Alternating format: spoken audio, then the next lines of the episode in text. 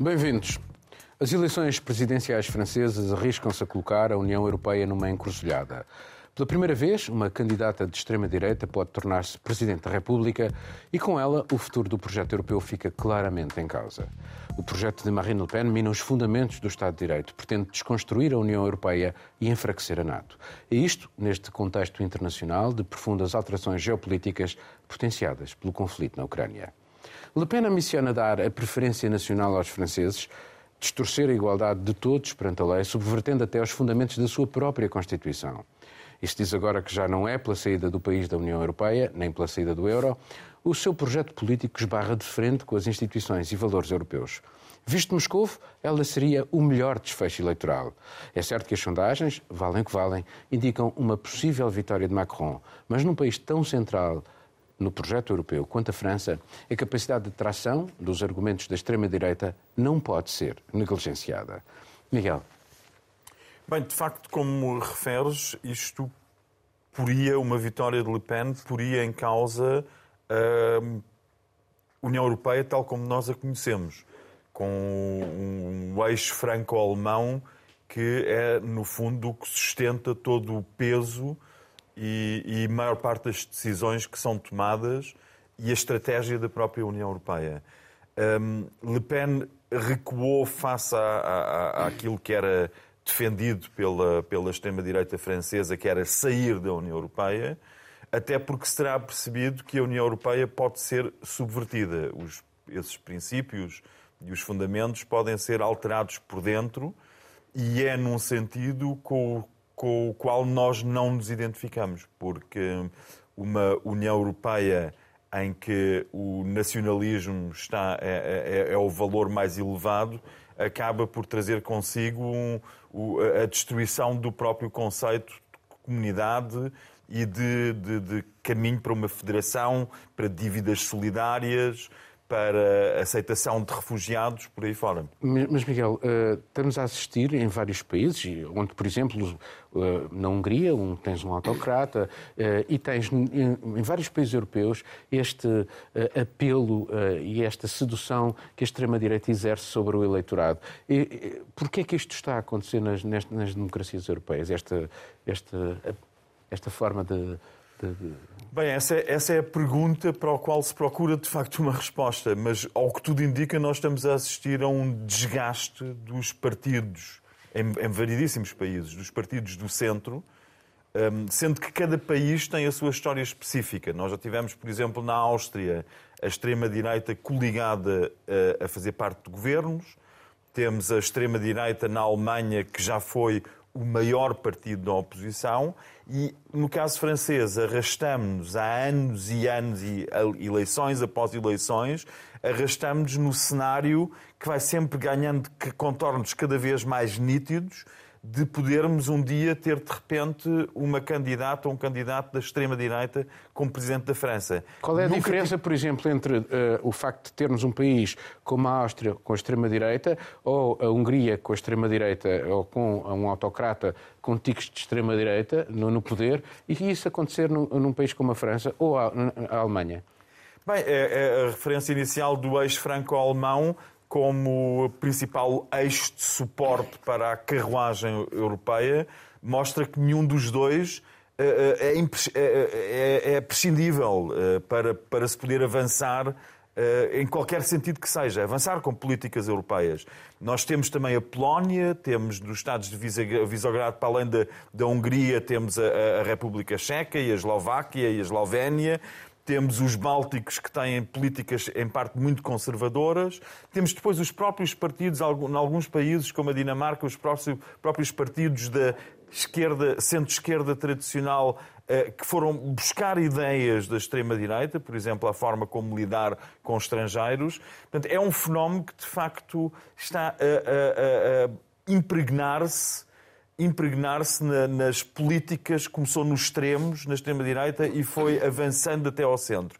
Não é uma perspectiva muito positiva e daí que fosse realmente desejável que se avançasse para uma carta de direitos que fosse sentida como vinculativa pelos europeus, mais do que pelos políticos. Os políticos podem evitar, uh, os cidadãos é que vão em última análise, poder evitar políticas inaceitáveis do ponto de vista dos valores. Caroline, aí em Paris, que estás em Paris, como é que estás a olhar para este momento tão sensível para a França, mas também para os 45 milhões de eleitores franceses, mas também para os 450 milhões de cidadãos do espaço europeu.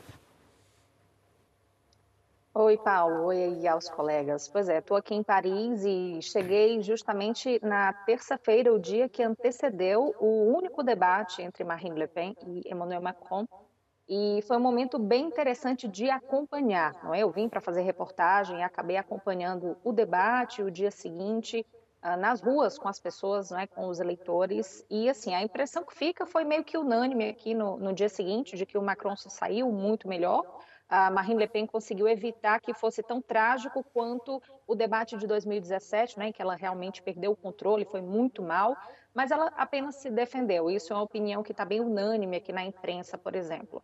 Agora, embora a imprensa diga isso e as pesquisas tenham apontado uma vantagem, um crescimento, né? É, simples, mas ainda assim um crescimento nas últimas semanas do Macron com relação à expectativa para esse segundo turno, as pessoas, os eleitores, não têm esse sentimento de que a coisa está resolvida. Pelo contrário, Aqui ainda a gente encontra muita insegurança e muita reflexão sobre o que poderá acontecer. Ah, nessa pergunta, nessa tua pergunta aí para o Miguel agora, por exemplo, não é o que, que pode, no que, que pode impactar para os franceses via Marine Le Pen no, no, comando do país? Eu vou citar a resposta de um, um jovem, um estudante que deu uma entrevista ontem sobre essa questão. Logo após o debate, Marine Le Pen e Macron saíram em campanha, são os últimos dias de campanha. Ontem houve algumas das últimas ações e hoje também. E o Macron foi visitar uma região ao norte de Paris, que é um bairro, uma região conhecida por concentrar uma, popula uma população com raízes imigrantes. São franceses, ou seja, têm o direito de votar, diferente dos cidadãos estrangeiros que não têm a nacionalidade francesa, mas eles têm essas raízes, têm família, têm parentes que não têm a nacionalidade francesa. E houve um desses jovens estudantes que falou o seguinte: se o Macron ganhar, vai ser ruim para a gente. As medidas dele são ruins. Nós precisamos de uma melhoria de vida, mas nós vamos poder ir para a rua protestar contra as políticas do Macron e cobrar novas ações. Se a Marine Le Pen ganhar, nós não vamos poder fazer isso. Então, acho que é uma resposta bem significativa do que é que pode representar a ascensão ao poder de uma pessoa que representa um partido de extrema direita com ideias muito radicais, não só com relação aos imigrantes, mas também a toda a vida em sociedade da França. Hoje o dia começou com uma efeméride na imprensa, marcando os 20 anos do resultado do primeiro turno que levou Jacques Chirac e o pai de Marine Le Pen, Jean-Marie Le Pen, para o segundo turno naquele ano da disputa. Foi a primeira vez que o pai da Marine Le Pen conseguiu e foi o primeiro resultado expressivo do partido naquela época. Então, o de hoje começou relembrando o discurso que Jacques, Jacques Chirac fez para dizer por que, que as pessoas não deveriam votar no Jean-Marie Le Pen. Ele recusou, inclusive, fazer o debate do segundo turno com o adversário. Então, hoje, esse discurso também retomou aqui, porque ele fala sobre as questões da imigração, ele fala sobre as questões da xenofobia, bandeiras que ela continuou, embora tenha tentado amenizar um mas, pouco mas, essa imagem nos últimos tempos. Mas, Caroline, ela alterou um bocadinho a forma de fazer política, porque eh, ela, o Jean-Marie Le Pen era um antissemita claro, ela tornou-se anti-islão. Uh, uh, hoje, por exemplo, é claramente contra o véu, uh, o simples véu islâmico. Não estou a falar da burca, estou a falar do véu islâmico, mas, por exemplo, não põe em causa a kipa judaica. e eu acho que esse, essa diabolização apenas da comunidade muçulmana tem um objetivo, é que, de facto, vê o Islão como uh, uma ameaça para, para, para a França. E, e, por outro lado, ela, eu acho que ela. Uh, procurou sair de um conceito mais liberal da economia para uma visão muito mais estatizante e uh, o programa dela é, uh, enfim, de um dispêndio de, de, de dinheiro uh, monumental. Eu, as pessoas têm a noção daquilo que está em jogo também a esse nível, de, também da Europa, por exemplo. Sim, tem noção, mas aí a gente entra também no aspecto de como é que ela tem conseguido arregimentar alguns votos não é, de pessoas que estão descontentes com Macron. Ainda está muito indefinida aqui a questão de para onde é que vão, por exemplo, os votos de quem votou mais à esquerda, os votos. Muito tem se falado aqui de para onde é que vão os votos de quem votou em Jean-Luc Mélenchon, que é da extrema esquerda, ele não declara apoio a Macron, mas ele apela a nenhum voto em Marine Le Pen.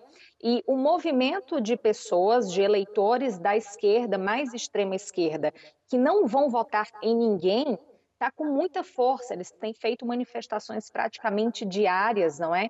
E isso tem chamado bastante atenção aqui. As pessoas têm consciência do que, que pode acontecer, mas elas, essas pessoas, não é, esses eleitores que têm esse argumento de que não vão votar em nenhum dos dois candidatos, eles dizem que querem uma nova política e que querem se manifestar livremente sem ter contribuído para que nenhum dos dois candidatos avance. Bom, isso é muito complicado, porque a, a, não participação direta deles com o voto para algum dos dois candidatos pode sim influenciar muito o resultado dessa eleição, e daí eles vão ter que ou rebater um programa de Emmanuel Macron ou rebater um programa de Marine Le Pen, e isso tem gerado um, esse, esse conflito aqui entre, entre a sociedade, não é? As pessoas estão meio incertas ainda do que é que pode acontecer. Marcelo, a Itália já foi um país onde a extrema-direita chegou ao poder. Uh, o que é que leva. Uh, Porquê é que atrai tanto a extrema-direita? É, é a grande pergunta. O Miguel dizia, cada, cada país tem, o seu, tem a sua história e a Itália tem a sua, de, de, de grande, de grande namoro é um com a extrema-direita, no fundo o fascismo. esta globalização, o facto de, de se perderem uh, empresas importantes porque se deslocalizaram essa para outros um, países. Essa é, essa é, com certeza uma das razões. Uh, o próprio processo de integração europeia foi vivido durante muitas décadas e continua a ser interpretado assim por uma boa parte da opinião pública, tanto a direita como a esquerda, como um, um processo de, de, de, de, integração das elites. As próprias elites que trabalharam nesta integração cometeram muitos erros. O mais recente, uh, todos nós nos lembramos, foi a forma como foi abordada a crise da dívida do euro nos últimos 10, 12 anos. E, e portanto, estes, estes erros pagam-se e foi essa a fase em que eh, as direitas se tornaram mais fortes também noutros países. A história da Itália, lá está, é um de casos diferente em que este, estas direitas estão, estão presentes há muito mais tempo. Em Itália estão ligadas também a duas formas de nacionalismos. Um é que é um nacionalismo propriamente dito, o nacionalismo da extrema-direita, e outro é o nacionalismo regional, o regionalismo, o nacionalismo marginal, que eh, fez com que, com que a Liga, na altura chamada Liga Norte, e também com várias subvariantes regionais, Liga Vêneta, Liga Lombarda, se tornou muito forte no início dos anos 90. Eh, em, em, França temos, eh, neste momento, o problema da, da integração religiosa, eh, do Islão Uh, Deixa-me só dizer uma coisa a propósito da, do, da lei contra o véu em espaços públicos. Foi um dos momentos mais, mais interessantes, acho eu, em que, em que Macron esteve melhor no debate. Foi quando, de facto, confrontou Marine Le Pen com a sua lei, que, com o seu projeto de lei que quer proibir já, o véu agora, no deixa, espaço público. Permite-me permite só dizer-te uma coisa. Uh, em França, se uma pessoa tiver um símbolo nazi. Uh, tem uma multa de 1.500 euros. Na Sim. prática, o que Marine Le Pen está a fazer é uh, colocar o Islão, o simples véu islâmico, ao nível do símbolo nazi. Exatamente. Porque ela não faz isso com outras religiões. Não, mas, exatamente, mas é isso que não pode fazer. Eh, o momento brilhante de Macron foi quando, quando uh, Marine Le Pen lhe disse ah, você não leu a minha lei, e ele respondeu, mas li a Constituição Francesa, ou seja, não podes fazer uma lei assim só sobre o véu. Deveria ser contra qualquer forma de, de, de, de manifestação religiosa, como acontece nas escolas, mas isso significa que, se calhar, deveriam tapar as cruzes das igrejas na rua, tudo. É, é, é uma coisa absolutamente uh, irrealizável, mas é isso que funciona em campanha eleitoral. Muitas vezes estas direitas, quando chegam ao poder, e é onde chegaram, por exemplo, em Itália vimos isso, uh, tanto direitas mais tradicionais como direitas mais populistas, mais pós-modernistas, como, como outros movimentos que vimos, por exemplo, o movimento Cinco Estrelas, que é um movimento muito ambíguo, que nunca se, se definiu de, de direita ou de esquerda. só uma pequena parte que eu acho que nós não dissemos aqui, que talvez que me parece muito importante, é que de facto Macron está muito associado às elites em França sim, sim, sim. e como representante das elites. Ricos. E Le Pen tem muito bem conseguido, sobretudo nestes últimos dois anos, apresentar-se como a candidata do povo e ao lado do cidadão, do cidadão que tem aspirações é... que estão. Sim, mas, mas e é, é o mesmo cidadão que é profundamente anti-islâmico Movimento esse que também é depois alimentado por intelectuais como o Zulbeck ou o Zemmour, por aí fora. Portanto, há um potencial muito grande para além daquilo que as sondagens dizem e para além daquilo que tem sido, que é a Le Pen tem estado, tem estado a vindo a ganhar perfil enquanto candidata. E temos um risco mesmo Mas, muito grande de termos uma péssima surpresa na certo, porque, porque, é, porque o Macron é de facto percepcionado como o presidente dos ricos, é o candidato das cidades contra os meios rurais. As Foi contra os coletes amarelos? Exatamente. Mas deixa, eh, eh, nesta linha, o que eu estava a dizer é que depois, muitas vezes, quando estas direitas chegam ao poder, continuam precisamente, ou até acentuam estas políticas favor, eh, que favorecem os ricos ou que favorecem os países que, que lideraram o, o, a globalização. Porque é verdade que os mais pobres sofreram mais, ou as classes médias, as famosas classes médias, sofreram mais com a globalização. Mas, por exemplo, o que é que faz o movimento Cinco Estrelas e a Liga em Itália quando chegam ao governo, as duas, no primeiro governo Conte, ainda nesta legislatura? Itália é o único país europeu que por um lado, faz aquelas políticas antimigratórias eh, muito teatrais a que assistimos e ilegais. Salvini ainda hoje está a ser investigado pela magistratura com bloqueios de navios, de portos. Mas, por outro lado, assina com a China, ou seja, com o grande líder da globalização, o país que, por exemplo, eh, eh, arruinou as empresas têxteis da, da Toscânia, assina, o, único país eh, europeu que assina o tratado... Marcelo, mas a União Europeia mas, fun de... sempre funcionou apesar Miguel, de Itália. Deixa-me tá falar mas, tô... Tá mas estás a falar de Itália, nós temos eleições francesas. Pronto, e a União Europeia deixa, deixa terminar, deixa terminar. Mas eu estou a, responder, estou a responder à pergunta Não funciona do, do sem Paulo. a França. Estou a, estou a responder à pergunta do Paulo.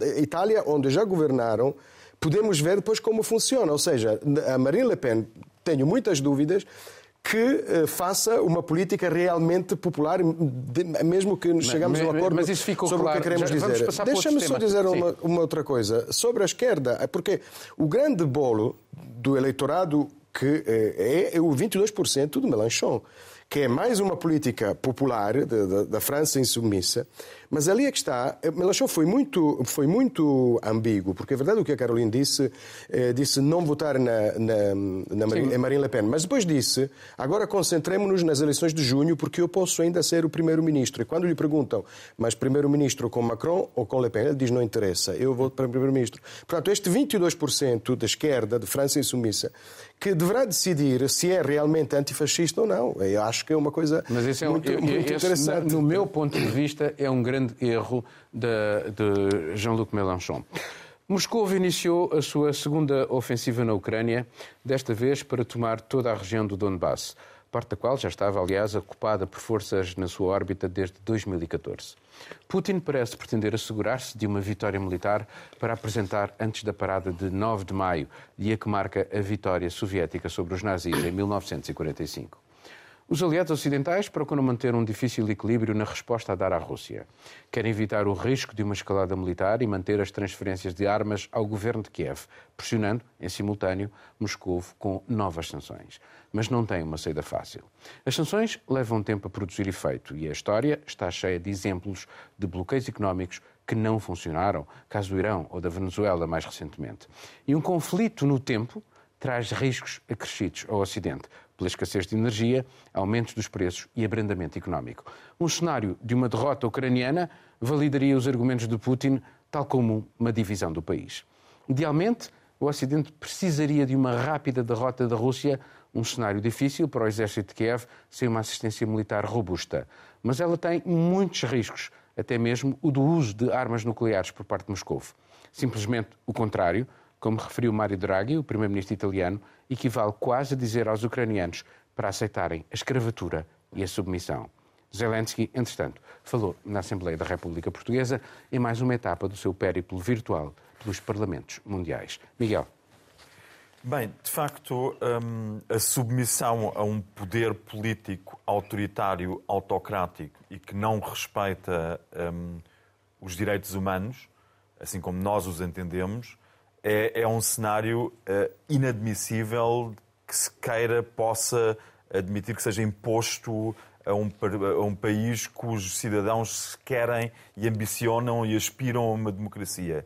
Mas toda esta situação é, está, de facto, muito intrincada, porque uh, a via negocial, que é aquela que é a única saída que permite minimizar a perda de vidas, porque não é entregando armas e mais armas que se vai minimizar uh, as perdas de vidas. Vão sempre uh, mais armas vai ser sempre, vai significar sempre mais vítimas.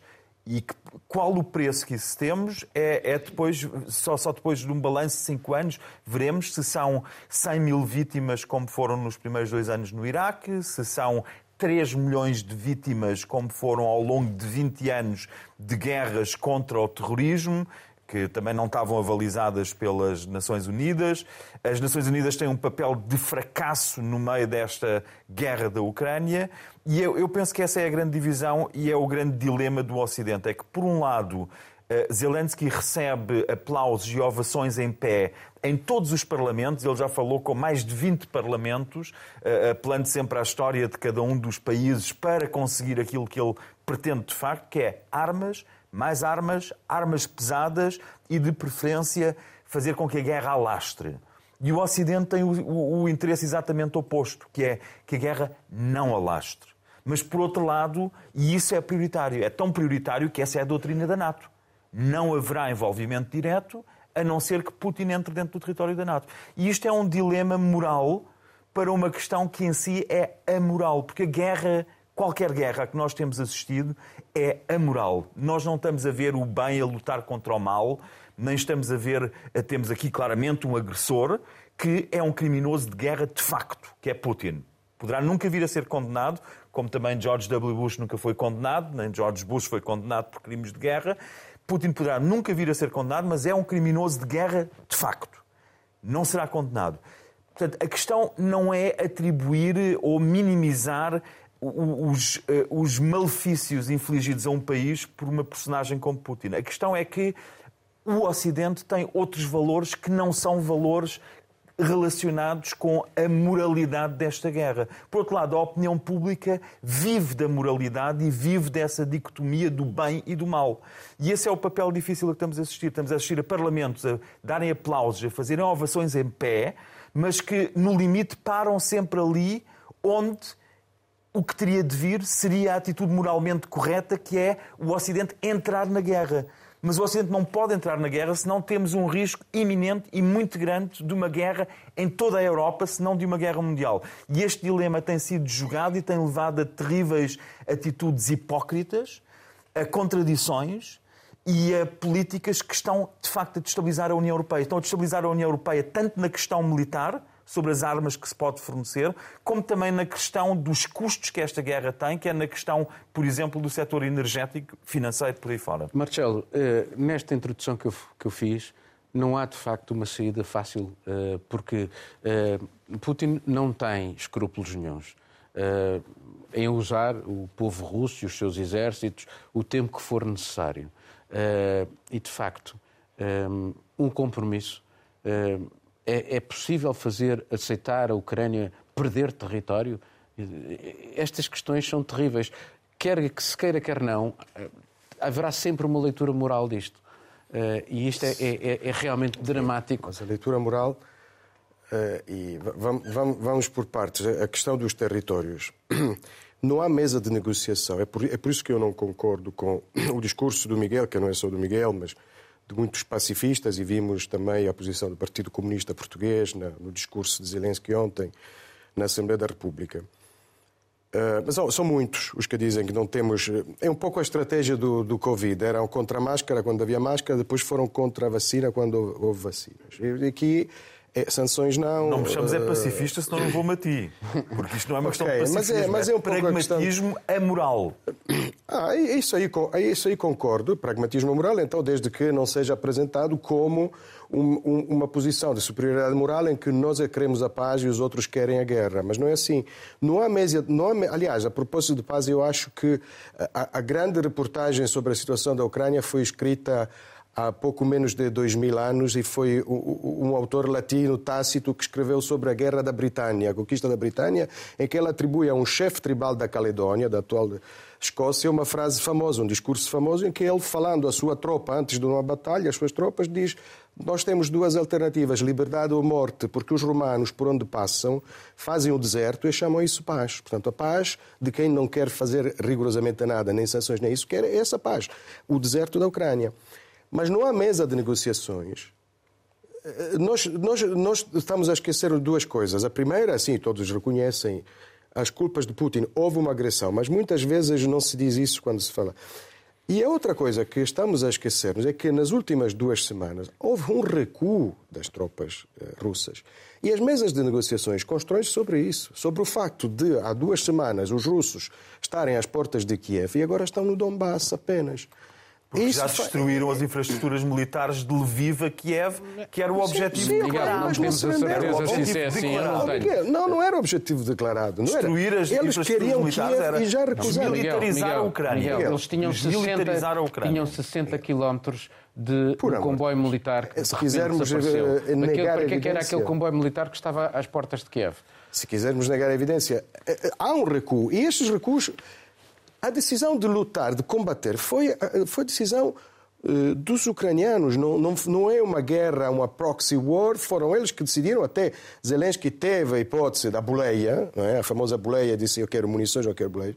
Portanto, ficaram, ficaram porque, porque perceberam que é a alternativa. Ainda hoje não querem que se fale com retórica. Eu concordo, não se deve falar com retórica. A resistência em Mariupol, heroica, não heroica, é a resistência de quem sabe que ou há liberdade ou morte. Porque já viram o que os russos fizeram em Bucha. Bucha esteve quatro semanas, quatro semanas ocupada pelos russos, portanto, rendida. E vimos o que aconteceu. Em Mariupol, Oh. Marcelo, mas faz sentido, Oh, Miguel, faz não- sentido não- Zelensky dizer que não há negociações se continuarem a, a atacar Mariupol? Não, eu faz acho, sentido que, eu acho que, dizer que não há negociações Claro, tem que haver um cessar-fogo. Eu, eh, eu acho que não faz sentido, eu continuo a dizer que eh, não, não se deve. fa- De acordo com. Eu, eu concordo quando tu dizes que é Mas, por realista. exemplo, deixa-me dizer-te uma coisa. Quando há uma proposta do secretário-geral das Nações Unidas e do Papa para que haja uma trégua na, na Páscoa Ortodoxa, Mas e, quem é que e tem que ele- fazer a e eles que são estão tão ligados à, digamos, à religião ortodoxa, o, o, o, o- o arcebispo de, de, de, de, de Moscou, a ligação a Putin, e por isso simplesmente eles entendem que não vão fazer nenhuma trégua. já Mas sabemos então que. explica-me qual é a alternativa. Qual é a alternativa Miguel, às negociações? Miguel, Qual não é a sei se posso falar. É derrotar Miguel, a Rússia? Miguel, Qual é a alternativa? Miguel, mas Precisamente, é- a questão é o que é que eu, neste preâmbulo é que eu fiz, eu coloco exatamente a dificuldade do Ocidente em ter que lidar com isto. Como é que se lida com isto? Mas eh, lida-se com isto, com o que estamos a fazer, é com mais sanções eh, eh, económicas, porque nós neste momento. Eu, Olha, Maduro Miguel, continua no posso poder. falar? Maduro continua no poder. É o exemplo que o Paulo deu. No Irão? Onde é que levaram as sanções económicas? Posso Na falar? Venezuela. Miguel, posso falar? Sim. E até eu quero Não, passar não, à, à eh, Carolina, Não, coitada. a questão, está- é, a questão é, por exemplo, o que é que a Alemanha tenciona fazer? Porque nós, também. nós eh, até aprovamos as sanções mais eh, modestas, que são do carvão, e a Alemanha pediu quatro meses de adiamento. Nós estamos a continuar a financiar a guerra de Putin. Hum, a Alemanha, neste momento, nós estamos habituados a olhar para, para a Hungria como um país esquisito, mas neste momento a posição da Alemanha. Eu Mas depois, mas, oh, oh, Marcelo, mas depois tens o lado de fragilidade da democracia, porque se tu, se tu de Claro. facto, eh, o, o- Claro. a contrapartida disso é, de facto, meteres Marine Le Pen na presidência Claro, francesa. Mas é, mas é E que se a Alemanha mas é corta que o gás para a indústria alemã? São esses os dois relatórios que há Tá bem, da mas indústria pelo, menos, farmacêutica. mas pelo menos podia-se ter começado pelo carvão, Miguel, pelo carvão, Bom, pelo, pelo fornecimento de armas. E a verdade é essa, é a Bom, estratégia retórica a... do Covid, que afinal devia ser eh, combatido com, com água benta, no nome do Pai, do Filho e do Espírito Santo, agora aplicada Caroline, à Rússia. Caroline, uh, visto daí esta questão, considerando até já agora que Marine Le Pen é de algum modo a candidata predileta de Vladimir Putin.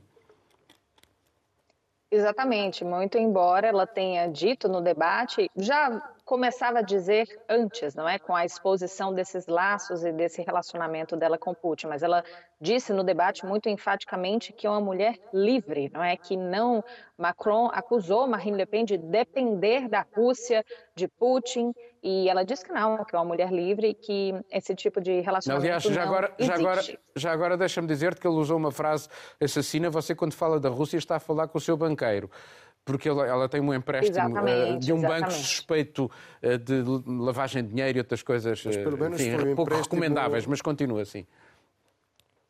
Isso, e, eles, e Macron citou também toda essa situação relativa a esse empréstimo, não é? E tudo mais.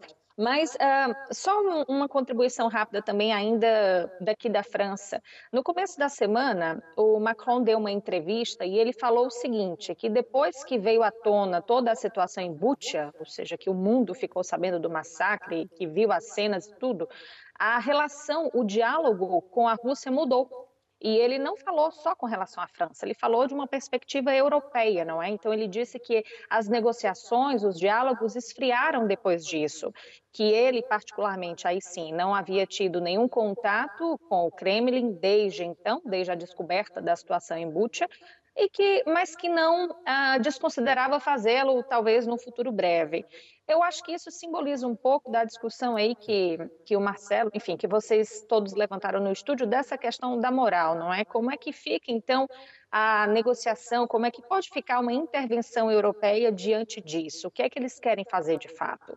Hoje, uma outra efeméride, já agora, a gente está é, com a data de três anos da eleição de Zelensky. Foi neste dia, em 2019, que Zelensky foi eleito presidente capa de todos os jornais, repercussão internacional, o comediante, o humorista, que sem nenhuma experiência política acaba sendo eleito aí para a presidência da Ucrânia.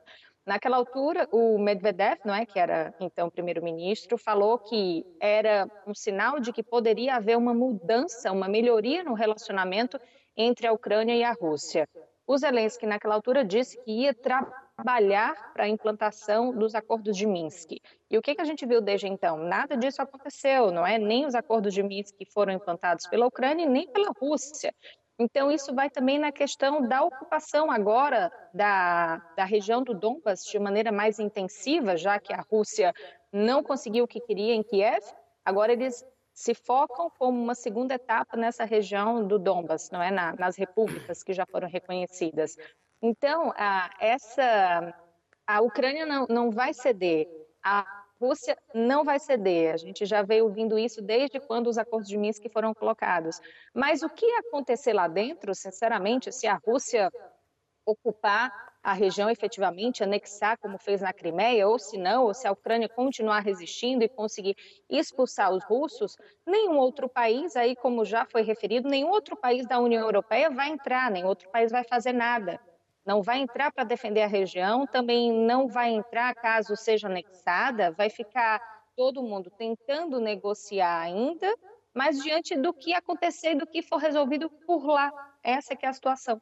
E, e, se Putin ficar de facto a tomar conta daquela zona, é a zona mais rica do ponto de vista dos cereais e do ponto de vista daquilo que é a, a, a parte industrial da Ucrânia e, e realmente deixa uma situação absolutamente terrível, e, até, até porque nos coloca como é que vamos depois dialogar com a Rússia um, perante um, uma, um, uma, situação é, daquelas. A parte que ficar na Rússia vai ser reconstruída por quem? A Rússia tem capacidade, porque a parte ucraniana sabemos que o Ocidente terá muito interesse em entrar na reconstrução. A parte que ficar na Rússia, eu não sei, vai ficar com os seus próprios combros.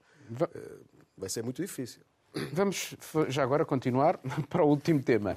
A variante Omicron da Covid-19 espalhou-se vertiginosamente em Xangai, parando literalmente a capital económica da China, isto desde o início deste mês. Os seus 25 milhões de habitantes estão submetidos a um confinamento estrito. Nas redes sociais multiplicam-se críticas aos procedimentos draconianos das autoridades, tal como os pedidos de ajuda face aos problemas de abastecimento alimentar. Os centros de isolamento são expostos pela ausência de condições, falta de sanitas ou chuveiros, por exemplo. Quase tudo é rapidamente censurado. É impensável pôr em causa Pequim e a sua estratégia de zero Covid amplamente usada como arma de propaganda para mostrar as virtudes do regime, especialmente por comparação com os países ocidentais. O momento é politicamente muito sensível. O 20 Congresso do Partido Comunista da China terá lugar no final do ano e Xi Jinping inicia aí o seu terceiro mandato. Ele usou a erradicação da Covid-19 para triunfar sobre potenciais adversários, afirmar-se perante o povo chinês e o mundo em geral. O pior agora é que o exemplo de Xangai levou o resto do país a redobrar esforços para a contenção do vírus e cerca de 400 milhões de pessoas estão sob restrições, desde dificuldades em viajar até à proibição total de viagens. E tudo isto traz ainda potenciais consequências para a economia. Pelo meio, a agência Nova China encoraja os cidadãos de Xangai a suportar o que chama de inconvenientes temporários. Marcelo. Bom, eu não sou supersticioso como muitos italianos, mas sou muito cauteloso. Portanto, não, não vou gritar vitória, vitória. Ainda estamos numa fase de, de, combate à pandemia, esta pandemia que está a passar para uma fase endémica. E, mas estamos, por exemplo, no, no dia seguinte ao decreto que vai deixar cair a obrigatoriedade das máscaras em quase todos os espaços fechados em Portugal. Já aconteceu em Espanha, em outros países da Europa. Mas está... esta obstinação Estamos... chinesa. É isso, é isso, ia lá chegar, porque está... podemos dizer que estamos numa fase, depois de dois anos de medo, em que as democracias iriam sofrer mais a pandemia, porque enquanto democracias e, e autocracias ou ditaduras eh, conseguiam impor mais disciplina, estamos a ver que neste momento a situação está completamente virada do avesso, ou seja, nós estamos numa fase de saída os que diziam que estávamos numa ditadura sanitária porque achavam que Draghi, ou Merkel ou António Costa podiam querer prolongar a proibição do spritz às sete da tarde por razões tics autocráticos, estão a ver que não era bem assim e agora podem ver as imagens do que se passa em Xangai. O que é que aconteceu em Xangai? Acontece que temos uma ditadura, portanto, com uma força de intervenção ditatorial. Vimos cenas uh, horríveis de violência sobre uh, cidadãos que tentam protestar, um mês encerrados e uma política zero Covid que nesta fase com o Omicron não pode funcionar e mais uma coisa, uma vacina que não resultou tão boa como as vacinas que nós estamos a usar, porque um dos problemas da, da população chinesa é que está muito menos uh, protegida uh, do que nós, provavelmente por uma razão também de, de, de, de, cultura política, a República Popular Chinesa não pode admitir a ideia de, comprar vacinas ao Ocidente. A vacina nacional e a Sinovac. Nós, isto, durante muito que isto tempo, enfraquece uh, Xi Jinping? Completamente, enfraquece. Agora, é uma questão de ver que, que forças existem dentro da, da, da, da, sociedade civil eh, chinesa para levar este enfraquecimento a níveis mais altos, ao nível do Politburo.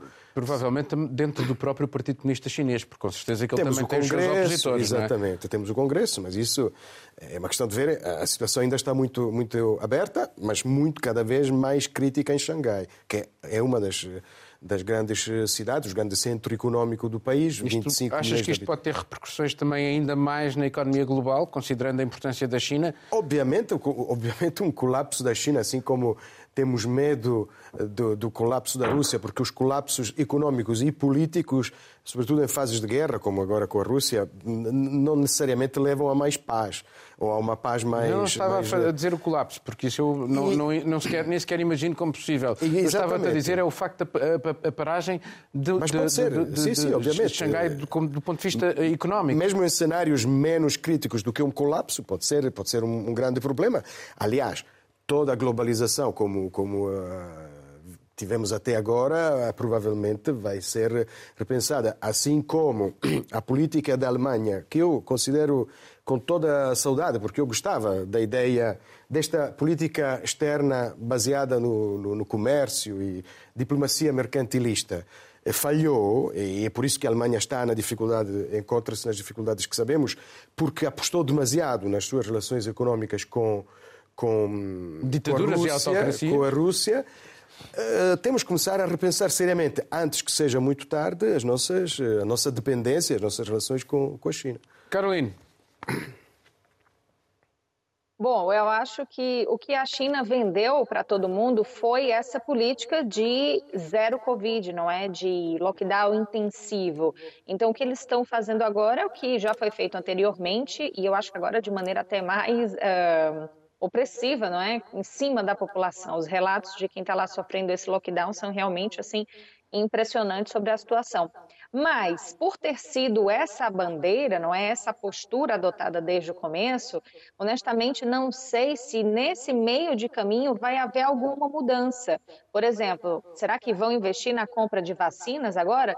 Não parece, não é? Será que vão tentar aliviar alguma outra coisa? Até a questão da imunidade de grupo que poderia ter sido criada e não foi, justamente por conta do, do lockdown muito, muito opressivo, não é? Então não parece que isso vai mudar agora.